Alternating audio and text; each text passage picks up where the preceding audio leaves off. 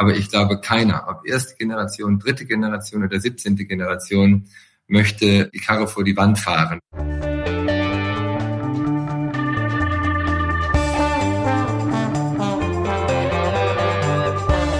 Alles neu, der Interview-Podcast aus dem Maschinenraum.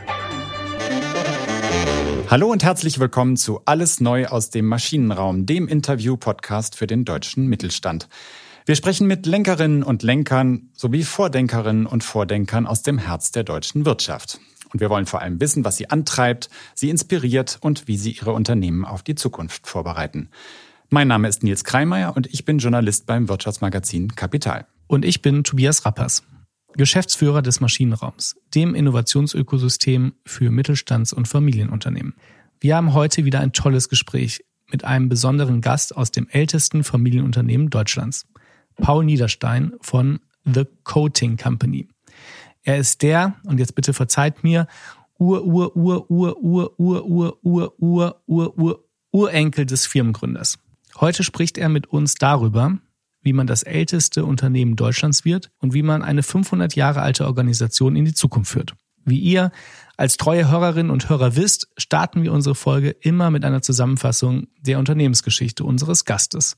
Da wir in diesem Fall 500 Jahre und 17 Generationen abdecken, ist unser Was bisher geschah ein bisschen länger geworden. Nils, ab dafür. Was bisher geschah. Es gibt alte Familienunternehmen. Es gibt sehr alte Familienunternehmen. Und es gibt die Coating Company. Die auf die Oberflächenveredelung von Stahl und Metall spezialisierte Gruppe hat ihren Ursprung in einer Schmiede, die vor sage und schreibe 520 Jahren im Siegerland gegründet wurde. Der Zunftmeister Heilmann Dresseler begründet damals das Unternehmen in einer Region, die man heute als Cluster der Stahl- und Eisenverarbeitung bezeichnen würde. Es schließt sich eine lange Reihe von Nachfolgern an. Die Schreibweise des Namens ändert sich und viele Dresslers sind auch anderweitig aktiv. Sie arbeiten als Landwirte, Weinherren oder werden Bürgermeister. Eines aber bleibt. Das Unternehmen verarbeitet Stahl und das dazugehörige Know-how wird von Generation zu Generation weitergegeben. Es kommen neue Eisenhütten hinzu, die Firma übernimmt Konkurrenten und im 19. Jahrhundert wird sie zu einem der vielen Profiteure der heraufziehenden Industrialisierung. Maschinen, Haushaltsgegenstände, Fahrzeuge, für all das werden Metalle gebraucht und Fachleute, die sie veredeln können. Unter dem Namen Siegener Aktiengesellschaft geht das Unternehmen ins 20. Jahrhundert. Nach einer Heirat wechselt der Familienstamm von Dressler zum Namen Niederstein. Das Kunstwort Coating, eine Mischung aus den englischen Wörtern für Beschichtung und Zink, wird zum prägenden Begriff der uralten Gruppe. Heute ist die Coating Company Holding ein international tätiger Metallverarbeiter mit 24 Tochterunternehmen, rund 2000 Mitarbeiterinnen und Mitarbeitern und einem Jahresumsatz von 200 Millionen Euro. Geschäftsführender Gesellschafter ist Paul Niederstein, ein Nachfahre des Firmengründers, der das Unternehmen in 17. Generation führt. Über diesen Rekord und vieles andere spricht er jetzt im Podcast. Alles neu aus dem Maschinenraum. Lieber Paul, herzlich willkommen in unserem Podcast und schön, dass du heute unser Gast bist. Ja, vielen Dank. Viele Grüße nach Berlin. Freut mich. Der äh, Maschinenraum, Paul, ist ja eine Zukunftsinitiative, in der sich deutsche Traditionsunternehmen untereinander austauschen und sich gemeinsam intensiv mit äh, Zukunfts- und Modernisierungsthemen beschäftigen. Und ähm, unsere Hörer, Hörerinnen kennen das. Normalerweise beginnt der Podcast immer mit einer fiktiven Situation, in dem unser Gast einen Startup-Gründer oder Vordenker trifft. Heute haben wir uns was anderes überlegt und wollen mit dir eine ähm, kleine Zeitreise machen und dich bitten, dir einmal vorzustellen, dass du wieder zu Gast hier im Maschinenraum bist und an der Espresso Bar einen deiner Vorfahren triffst. Und wen würdest du denn gerne treffen und worüber würdet ihr wohl sprechen? Ja, das ist natürlich eine schwierige Frage. Ähm, ich habe äh, sicherlich eine ganze Menge, die mich neugierig machen würden, aber so ganz aus dem Bauch heraus direkt beantwortet, gäbe es da tatsächlich einen Kandidaten, der mir direkt in den Sinn käme und das wäre Heinrich Adolf Dresler. Das ist mein Ur-Urgroßvater, der mhm. ist 1826 geboren, äh, sehr alt geworden, 1936, ne Quatsch, äh, 1929 kurz vorm Black Friday, der großen Börsenkrise, verstorben. Und der wäre für mich sehr interessant, weil du sagst, innovativ. Ähm, der war damals auch innovativ, weil der 1885 zum Beispiel in die Verzinkung eingestiegen ist. Er hatte damals in Siegen ein, ja, im Grunde genommen insolventes Verzinkungsunternehmen aufgekauft und hat das dann genutzt für die Stahlprodukte und für die Erzeugnisse der Siegener Aktiengesellschaft. Er wird mich aber auch aus anderen Gründen interessieren. Er ist zum Beispiel 1920 konsequent aus der Stahlerzeugung, aus der Stahlproduktion ausgestiegen und hat das damalige Stahlwerk des Unternehmens mhm. an ähm, Thyssen und an Klöckner verkauft. Ich würde, ich glaube, ich kann mir vorstellen, warum er es getan hat, aber das will ich gerne mal mit ihm diskutieren. Er hatte elf Kinder, ich habe fünf Kinder, also wie er das mit den elf geschafft hat, das würde mich natürlich auch neugierig machen. Er war ähm, Reichstagsabgeordneter, also eine wirklich illustre und hochinteressante Person, die auch sehr intensiv von meiner Urgroßmutter in ihren Tagebüchern, ist ja mhm. ihr Vater gewesen, Sie war das erstgeborene Kind und die hat also 70 Jahre Tagebuch geschrieben. Die hat sehr viel über ihn geschrieben, was natürlich meine Neugierde noch erhöhen würde, bestimmte Dinge, die ich dort gelesen habe, mal zu hinterfragen. Life and Kicking äh, beim Ursacher. Das wäre derjenige, den ich gerne mal treffen würde. Super, ganz vielen Dank für diesen ersten Ausflug in die Geschichte. Das Schöne ist, dass ich in dieser Figur auch gleich schon so eine ganze Menge Fragen bündeln, äh, auf die wir, glaube ich, später noch zurückkommen werden. Vielleicht mal eingangs, ihr seid ja seit einigen Jahren noch gar nicht so lange, lauft ihr als das älteste Familienunternehmen Deutschlands. Äh, wie kommt man überhaupt zu so einem Titel? Also wie hat sich das überhaupt rausgestellt? Äh, wie, wie, wie habt ihr das rausgefunden? Ja, das, wie kann ich das kurz fassen? Es ist eigentlich eher zufällig gewesen. Mein Vater ist ähm, 2017 im September nach einer ja, kurzen und intensiven Krebserkrankung gestorben und er hatte einen guten Kontakt zu dem Herrn Heidbreder von der Stiftung Familienunternehmen mhm. in München, mhm. Berlin. Und als mein Vater dann starb, hatte ich kurz danach, aus welchem Grund auch immer, ich weiß es gar nicht mehr genau, Kontakt zu dem Herrn Heidbreder und ähm, der ähm, sprach mich dann darauf an, dass die von der Stiftung eine Studie mit einem amerikanischen, mit einer amerikanischen Universität machen, wo sie Parallelen zwischen deutschen und amerikanischen Familienunternehmen untersuchen und vor allen Dingen, was alte Familienunternehmen angeht. Und dann sagte er zu mir, Mensch, Herr Niederstein, ich habe ein Buch von Ihrem Vater bekommen, was Ihr Vater geschrieben hat. Das sind doch auch ein alles Unternehmen. Ich gesagt, ja, das ist richtig.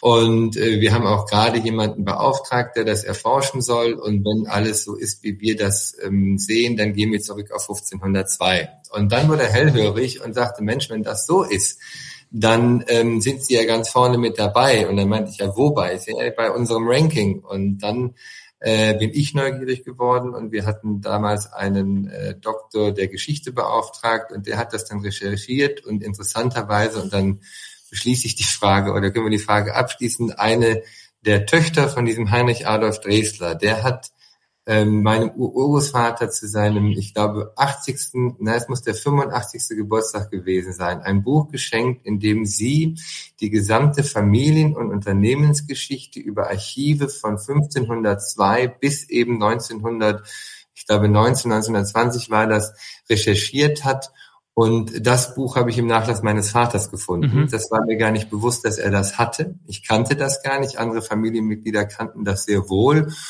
Und äh, das haben wir im Grunde genommen eigentlich nur abgedatet, wenn Sie so wollen. Das heißt also, der Doktor der Geschichte, der Dr. Fitt, ist dann hingegangen und hat das dann eben nochmal komplett recherchiert, nachverfolgt, abgedatet und dann sind die Unterlagen im Detail nach München gegangen, sind dort von einem anderen objektiven Dritten überprüft worden, der die dann bestätigt hat. Und dann kam das Ranking, ich glaube im Jahr 2019, ich meine es sei 2019 gewesen, kam das Ranking raus, wo wir dann äh, zu unserer eigenen Überraschung ähm, zum ältesten Familienunternehmen gekürt worden sind. Wow, das ist äh, natürlich was ganz Einzigartiges auch bei uns im, im Podcast. Ähm, Paul, als du das damals dann erfahren hast ähm, und das dann quasi mit, mit Brief und Siegel auch beschlossen wurde, dass ihr äh, da die Liste anführt, ähm, hat das was mit dir gemacht? Ähm, du führst das Unternehmen jetzt in der 17. Ähm, Generation, trägst natürlich auch als Familienunternehmer große Verantwortung, aber hast du dann auf einmal gespürt, okay, jetzt habe ich noch eine größere Verantwortung, dieses Erbe auch sicher in die Zukunft zu führen? Oder ähm, wie hast du dich gefühlt? Ja, das komischerweise nicht. Ich glaube, das ist auch eine, das ist eine Mentalitätsfrage. Also ich glaube, dass ich das ähm, bis heute eigentlich sehr voneinander trenne. Also mein unternehmerisches Leben, meine Verantwortung für die Kunden, für die Mitarbeiter, für die Produkte, die wir machen. Also das, ähm, da bin ich, glaube ich, genauso wie jeder andere Unternehmer auch, wie jeder andere Geschäftsführer auch, ob erste Generation oder 17. Generation.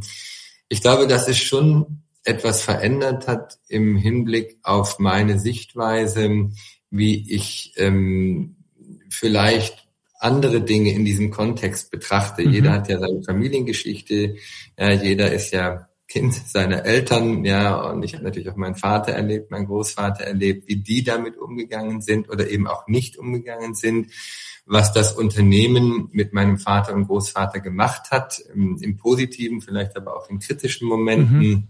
Und ich glaube, ähm, diese Erkenntnis dann und dieses Ranking und dieses sich intensiv damit beschäftigen hat eigentlich mehr auf dieser Ebene mit mir gemacht, dass ich mich beinahe mehr damit ja ähm, auseinandergesetzt habe, ja vielleicht in einem etwa in, in mehr auf einer Metaebene vielleicht als auf der rein unternehmerischen mhm, Ebene. Mhm. Die Verantwortung, aber ich glaube keiner, ob erste Generation, dritte Generation oder siebzehnte Generation möchte ähm, äh, die Karre vor die Wand fahren. Und selbst jemand, der ein Startup hat, gut, dann sagt man immer, man fällt hin und steht wieder auf. Aber im Grunde genommen, ich glaube, in der menschlichen Motivation liegt es letzten Endes doch irgendwo am Ende Erfolg zu haben. Ich glaube, das differenziert mich nicht von anderen. Nein.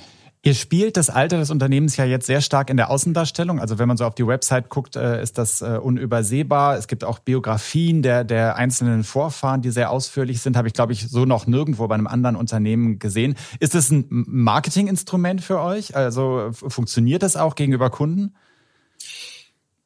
Sagen wir mal so, ähm, es ist ein Marketinginstrument, vor allen Dingen für ein schmales Budget äh, ist es durchaus äh, vorteilhaft, das gebe ich ja zu, denn wir sind ja nun, äh, wir, wir sind im Prinzip eine Commodity, wir kommen aus dem Stahlbereich und ähm, sind jetzt, was Marketing angeht, glaube ich, nicht unbedingt Benchmark. Und wenn du unsere Website ansprichst, dann muss ich sagen, die wird sich bald in Überarbeitung befinden. Ähm, da finde ich zum Beispiel gerade eben dieses Thema Geschichte und wie wir das dort herausarbeiten und darstellen, veränderungswürdig. Das müssen wir mal wieder, wieder anpassen. Aber Fakt ist schon, dass die Berichterstattung der Medien ähm, für uns hilfreich ist. Und zwar auch in der Form, als dass wir in Medien reinkommen, die normalerweise an uns überhaupt kein Interesse hätten. Dadurch natürlich auch eine viel größere äh, Verbreitung erleben. Und es ist schon so, dass ich also von Kunden oder Lieferanten auch unerwartet angesprochen werde, die davon Kenntnis haben und die dann doch, glaube ich, für sich auch etwas damit verbinden, dass sie mit uns in einer Geschäftsbeziehung stehen und das, glaube ich, als etwas Positives betrachten. Denn hinzu kommt ja nun auch, dass wir etwas durchaus Nachhaltiges tun. Und so ist es für mich ein gutes Marketinginstrument, wenn man so will, dass ich letzten Endes Geschichte, Unternehmenswerte und langlebig machen von Stahlprodukten sehr schön in einen Kontext bringen kann, in dessen Kern die Botschaft der Nachhaltigkeit steht. Mhm. Das, ist schon, das ist schon richtig, dass ich da das Marketing verwenden kann. Ja. Ähm, viele unserer Hörer und Hörerinnen sind vielleicht gar nicht so firm, was eure Industrie angeht. Kannst du mal beschreiben, was euren Markt bewegt, ähm, was vielleicht auch so die Gefahren, aber auch die großen Chancen äh, für Coating in der Zukunft ähm, sind? Naja, was wir machen, ist im Grunde genommen, ähm, seit 500 Jahren dreht sich bei uns alles um Eisen und Stahl, jetzt in der Veredelung und wir verwenden letzten Endes ein Naturgesetz an. Und es macht eben das Verfahren so nachhaltig, dass bei 450 Grad im geschmolzenen Zink Zinkatome und Eisenatome sich verbinden. Die erzeugen einen Schutzpanzer für das Stahlteil und ähm, Zink, wer sich noch dran erinnern kann, aus dem Chemieunterricht, ist unedler und Eisen ist edler und das Unedle opfert sich fürs Edle auf und das ist der ganze Clou mhm. bei der Geschichte. Das ist unser Korrosionsschutz. Damit hält ein verzinktes Stahlteil Jahrzehnte beziehungsweise über ähm, Generationen und dadurch, dass wir eben nur natürliche Produkte verwenden, ist im Grunde 95 Prozent dessen, was wir einsetzen, recycelbar und verzinkte Stahlteil kann ja sowieso äh, recycelt werden. Der Challenge, den wir momentan haben, ist sicher die Thematik, dass wir unter die CO2-Abgabe fallen, weil wir Äh, Zurzeit muss ich sagen, als Übergangsenergieträger noch Erdgas brauchen, bis auf mhm. ein, zwei Anlagen, wo wir mit Strom arbeiten, auch mit grünem Strom bereits. Aber der Großteil der Branche, auch unserer Anlagen, arbeitet noch mit Erdgas, weil wir eben 24-7 dieses Zink flüssig halten müssen.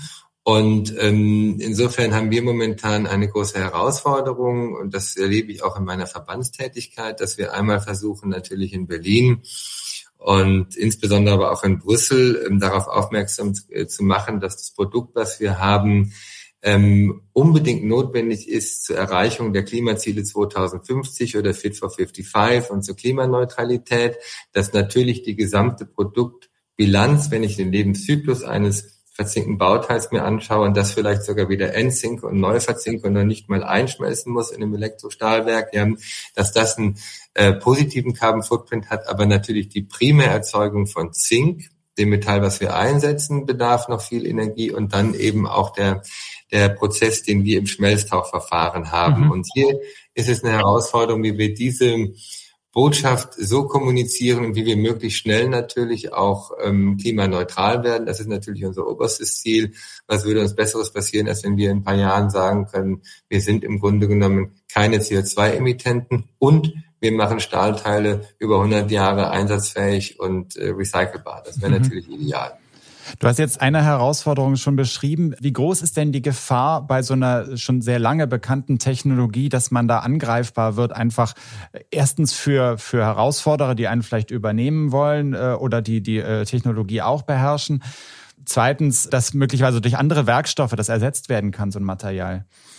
Ja, das war die große Frage, die mich äh, beschäftigt hat, bevor ich ins Unternehmen eingetreten bin, wo ich auch immer mit meinem Vater Diskussionen drüber geführt habe und mir gedacht habe, Mensch, Paul, wenn du jetzt da reingehst und irgendwann kommt einer, keine Ahnung, Nanotechnologie oder sonst etwas und Edelstahl oder nicht rostender Stahl ist von den Einsatzlegierungselementen genauso günstig wie normaler Stahl, ähm, dann ist es vorbei, äh, zumindest mit diesem ähm, Verfahren, was wir anbieten.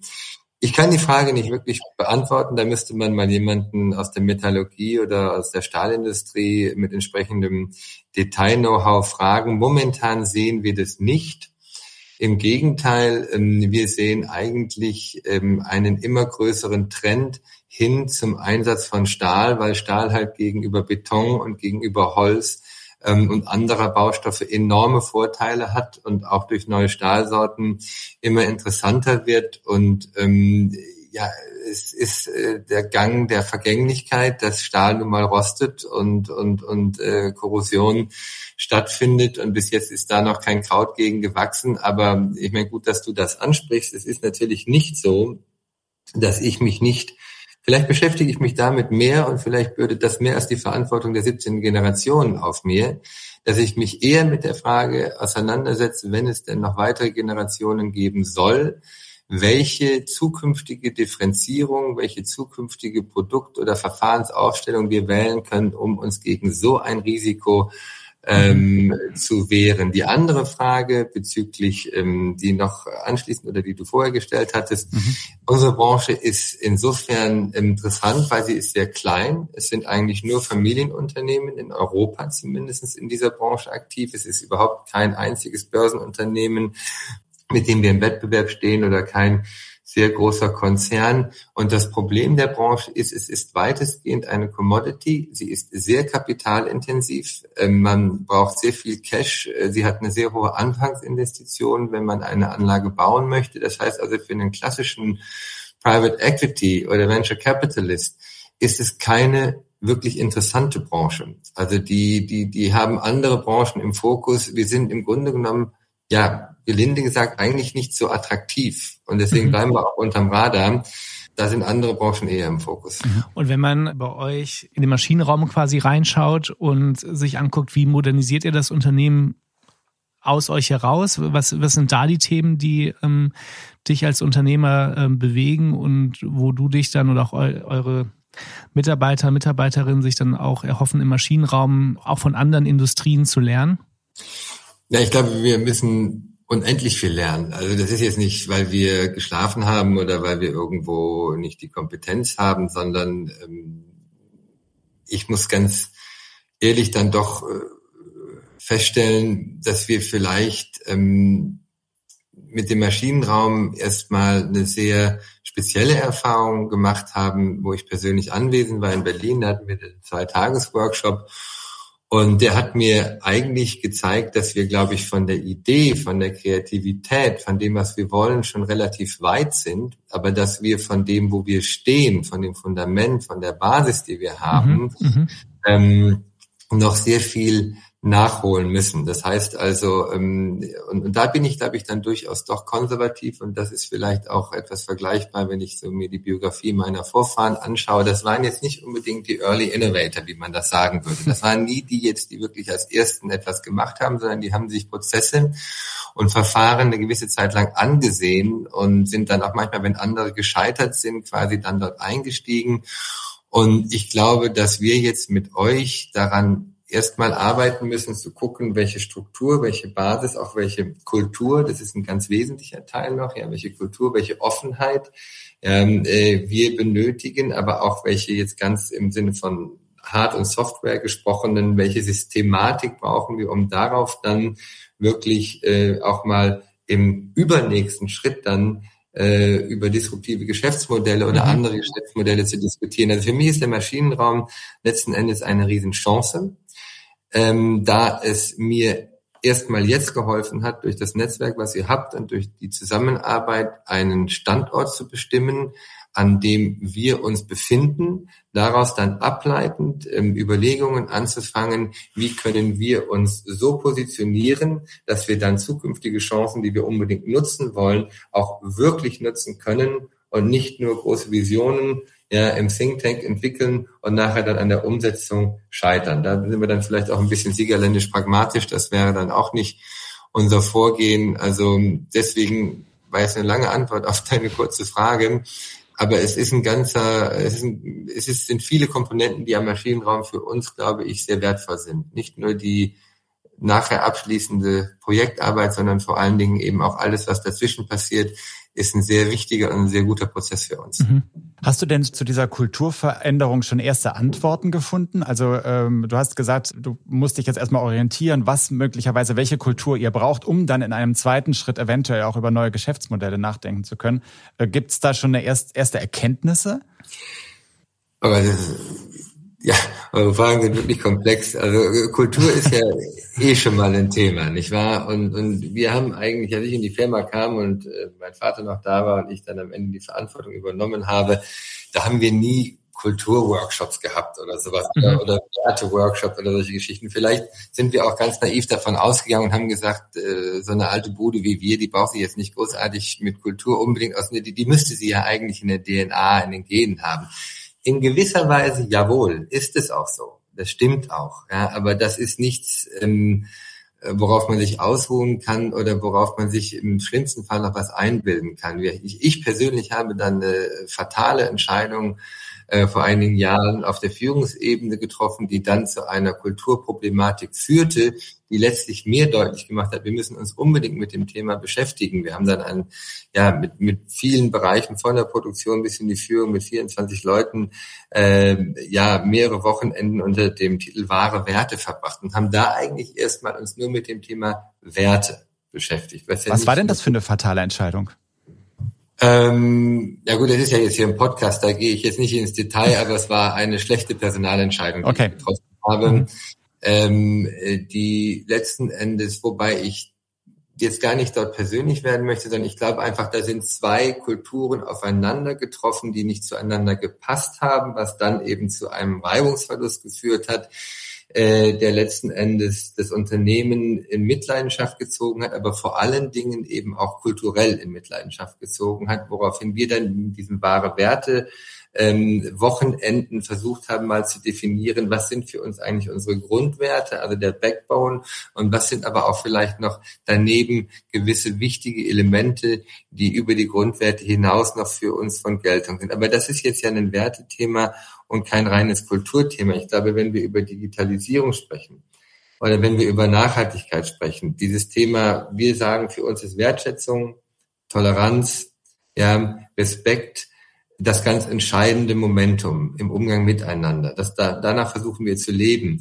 Aber zum Beispiel jetzt beim Thema Digitalisierung wo wir einen großen Nachholbedarf haben, ist das Thema der Offenheit. Mhm. Ja, wir haben sehr viele Fürstentümer in unseren Standorten, weil wir sehr dezentral sind. Und in diesen Fürstentümern gibt es dann auch noch nebenbei kleine andere Fürstentümer. Ja, und ähm, die dieses dieses das war ganz interessant das hat das wisst ihr alle besser als ich aber es gab jetzt irgendwann mal so einen schönen Artikel zu den Hidden Champions sind out und der Open Champion ist eigentlich derjenige der die Zukunft hat und ich glaube da ist etwas dran und da sind wir dann eben auch über Simon Sinek über dieses Thema Why, wo wir uns nie so wirklich richtig mit beschäftigt hatten, weil wir immer dachten, das Why ist klar. Dann haben wir mal einen Workshop gehabt mit anderen Unternehmen und die haben gesagt, Herr Niederstein, tolle Bude, diese tolle Firma, die Sie da haben, das How, das What, das verstehen wir, aber was ist denn eigentlich Ihr Why? und dann habe ich gesagt, wie meinte denn die Frage? Und dann haben die mir drei, vier Fragen gestellt, die ich nicht wirklich gut beantworten konnte. Und dann wusste ich, die haben einen Punkt. Das hört sich danach an, dass es auch viel um das Thema interne Kommunikation geht. Ne? Du hast gesagt, ihr habt die Werteübung gemacht, ihr habt euer Why bestimmt.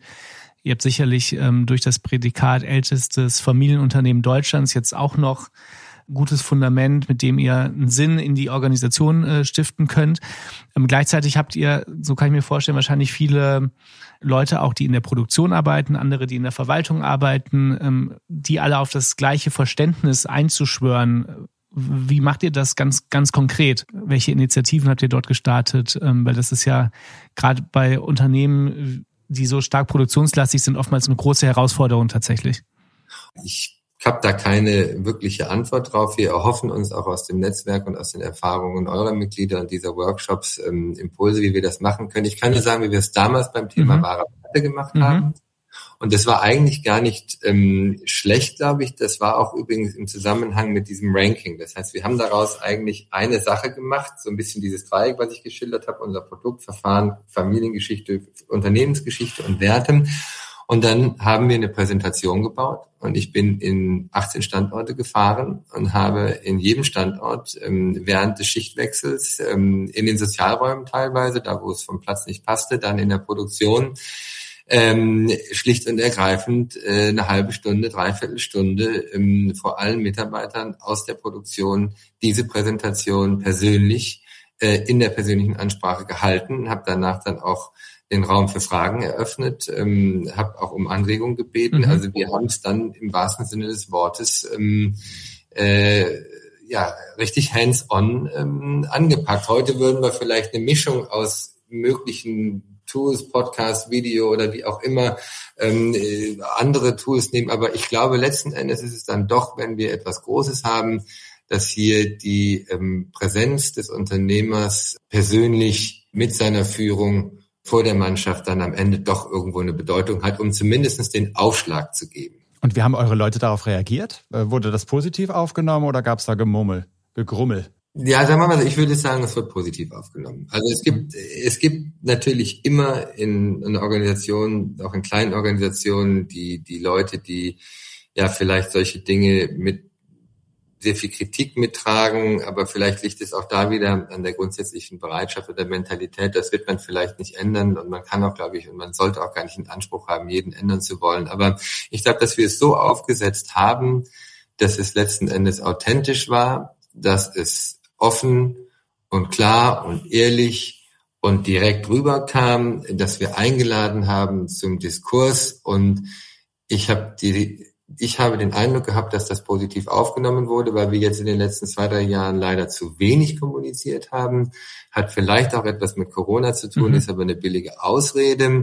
Und äh, da ist genau dieser Punkt kritisiert worden, dass wir zu wenig kommuniziert haben und dass genau diese direkte und persönliche Kommunikation gefehlt hat. Und daraus schließe ich, dass das eine besser war und mhm. als das andere und es insofern wohl nicht schlecht gewesen ist, wie wir es gemacht haben.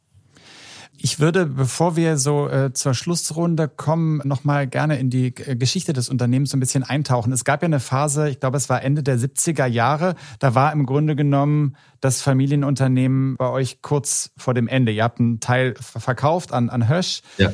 Es gab auch, glaube ich, wirtschaftliche Probleme. Was genau war da los und was kann so ein Unternehmen daraus lernen? Ich meine, du warst damals natürlich noch nicht auf der Welt, aber trotzdem sowas trägt sich ja weiter auch äh, in, in, der, in der Führung.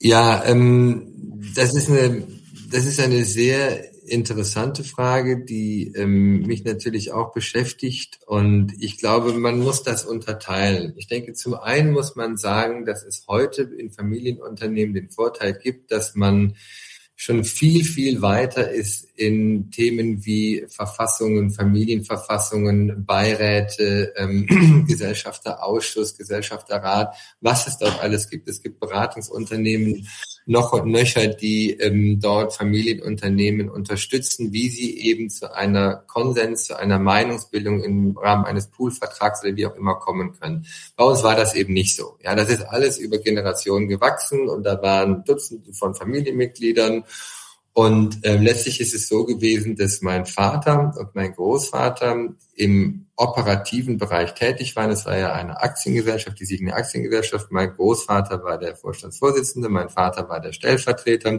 Das Unternehmen machte etwa eine halbe Milliarde D-Mark Umsatz zu dem Zeitpunkt und hat ähm, fulminanten ähm, Werdegang auch während des Wiederaufbaus äh, durchziehen können, aber war dann ein Gemischtwarenladen, hat sich, glaube ich, zu spät fokussiert. Mein ähm, Großvater ist ähm, mit 78 dann im Grunde genommen von seinem Posten zurückgetreten. Da kann man sich auch die Frage stellen, war das nicht vielleicht doch ein bisschen zu spät?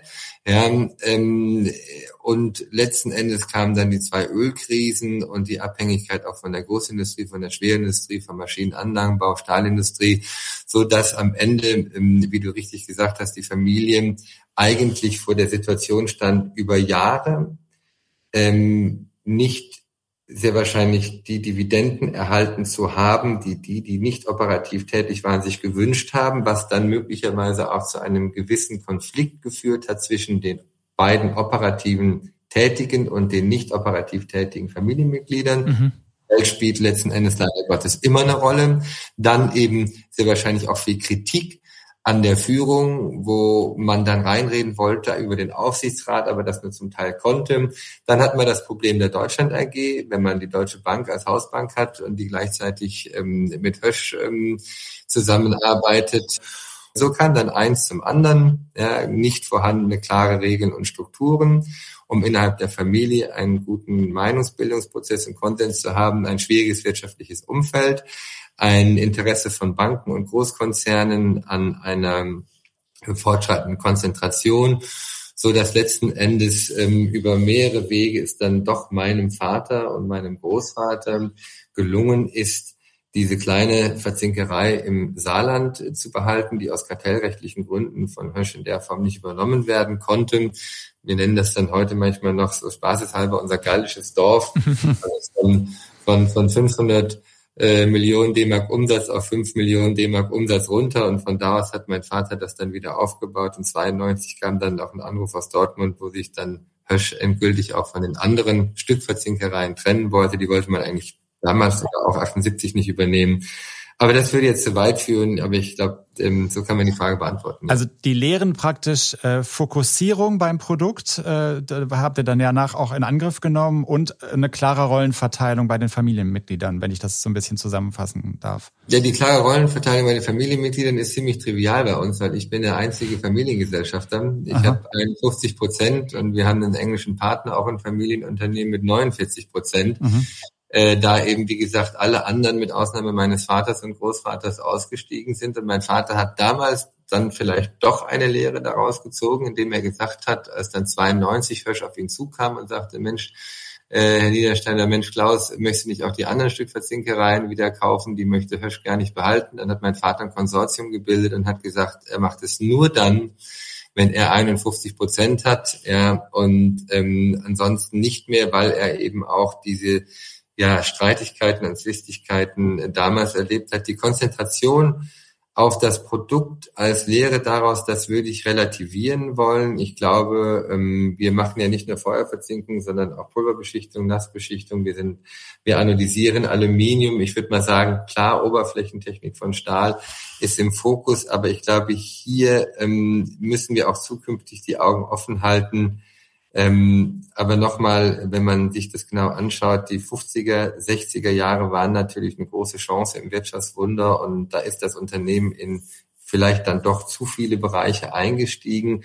Was ich daraus gelernt habe, aus der Erfahrung, auch aus den Beobachtungen, die ich mit meinem Vater gemacht habe, man muss wissen, glaube ich, wann man sich rechtzeitig auch zurückziehen muss. Mhm. Man, man muss auch sagen, ich habe mich verschätzt, ich habe eine Fehleinschätzung getroffen, das läuft so nicht, ich muss da raus, bevor es zu teuer wird. Ich glaube, diese resolute und dann auch strikte Art zu sagen, Klappe zu, Affe tot, ähm, das muss man, glaube ich, auch können und wollen und das ist wichtig fürs Überleben. Mhm.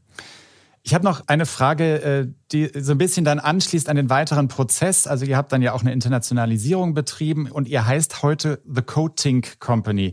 Es gibt so einen total Kontrast zwischen dieser 520-jährigen Familiengeschichte und dann diesem englischen Kunstwort. Irgendwie hat das für mich das erste Hören nicht so ganz zusammengepasst. Habt ihr mal überlegt, da irgendwie nochmal namensrechtlich ranzugehen oder, oder funktioniert das gut? Ja, also mein Vater hat ihn selig, der würde jetzt Beifall klatschen von oben. der hat mich also äh, fast hingerichtet, aber er hat am Ende mich immer unterstützt, auch bei Dingen, wo ich genau wusste, dass er das ganz anders sieht. Aber er hat am Ende gesagt, komm Paul, äh, es ist deins, du kannst es jetzt machen. Also ohne Frage finde ich Siegen, eine Aktiengesellschaft, wunderschön. Ich wohne zwar nicht mehr in Siegen, aber es ist nun mal meine Heimat, da komme ich her und das kann ich nicht und das will ich und will ich auch niemals verleugnen. Ich bin ein Siegerländer und Siegen. Aktiengesellschaft ist ein traumhafter Name, aber wir sind keine Aktiengesellschaft mehr. Danach hieß das Unternehmen Siegen, der Verzinkerei Holding GmbH. Ähm, das kann man in Belgien, in Holland oder in Mexiko vergessen. Ähm, äh, das wird nicht gehen. Und ähm, The Coating Company hat sich eigentlich gut etabliert. Ähm, ich habe schon die unterschiedlichsten Interpretationen gehört von dem Namen, äh, von Leuten, die das gesehen haben. Da war keine Interpretation dabei, wo ich sofort Nein geschrieben hätte. Die fand ich alle ganz interessant. Und manchen habe ich auch vielleicht in seinem Glauben gelassen, weil ich dachte, hätten wir uns eigentlich auch einfallen lassen können. Und nochmal eine Namensänderung jetzt ähm, mittelfristig sehe ich nicht und äh, glaube ich, ist auch nicht nötig. Nein, also wir, wir belassen das erstmal. Und Niederstein ist, ja, Niederstein-Gruppe, das ist ja ähm, ich bin es ja nicht. Wir haben ja eine große Mannschaft, wir haben ja ein Team. Also insofern, das würde ich auf keinen Fall wollen, dass man den Familiennamen nimmt. Ähm, deswegen glaube ich, sind wir mit diesem Kunstnamen ganz gut aufgestellt und auch international flexibel unterwegs. Ich finde den äh, Namen super. Ich finde, er bleibt im Kopf und Vielen Dank auch für das Gespräch. Ähm, wir haben für das Ende des Podcasts immer noch drei Fragen, die wir den äh, Gästen stellen. Und äh, Paul, ich würde noch gerne von dir wissen, wenn man zum ersten Mal zu Besuch ist in Siegen, deiner Heimatstadt, ähm, dem Hauptsitz von The Coating Company, ähm, was sollte man unbedingt sich anschauen? In Siegen oder bezogen auf unsere Unternehmensgeschichte? Nee, in Siegen, auf die Region quasi. In Siegen würde ich in den Wald gehen.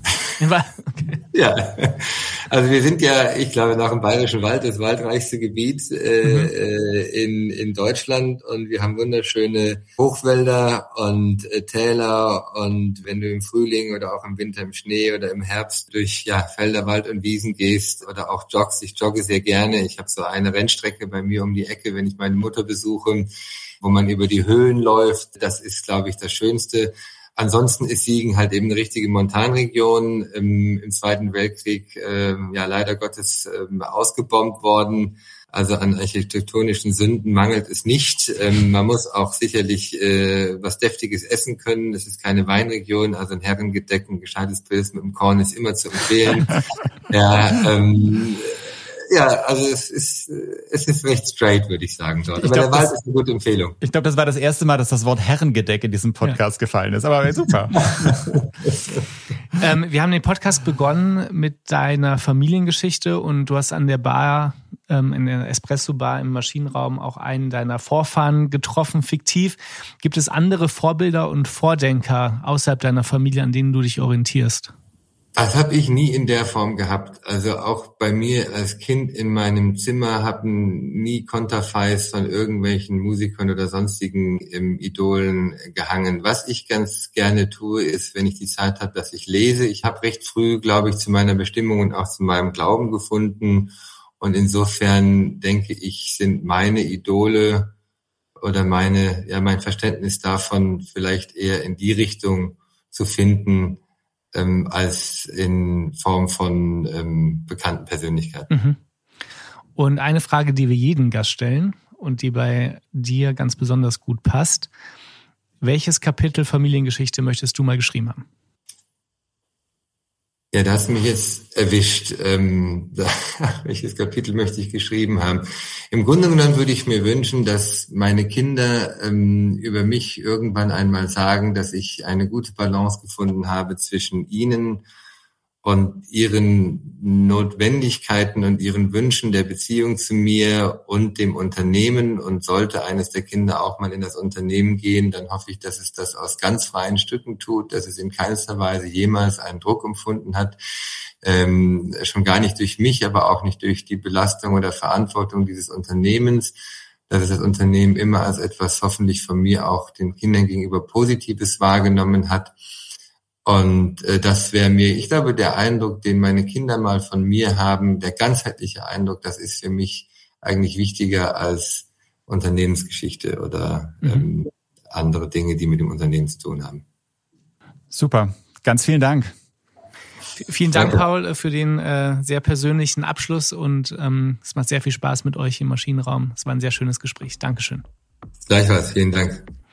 Ganz herzlichen Dank, liebe Zuhörerinnen und Zuhörer, auch heute wieder für eure Aufmerksamkeit. Wir hatten zu Gast Paul Niederstein, den geschäftsführenden Gesellschafter der Coating Company. Und ich habe unter anderem mitgenommen, dass äh, tatsächlich auch bei so einem uralten Unternehmen noch die Frage nach dem Warum, also nach dem Why, wie er es genannt hat, äh, ein Problem sein kann und man sich da länger mit auseinandersetzen kann.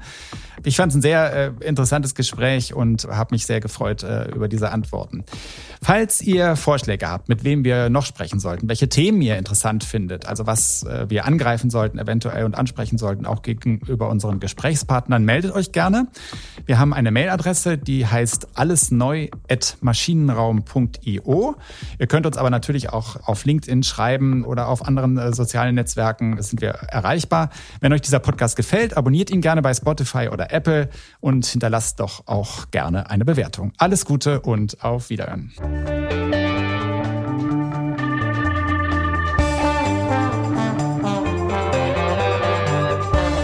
Alles neu, der Interview-Podcast aus dem Maschinenraum.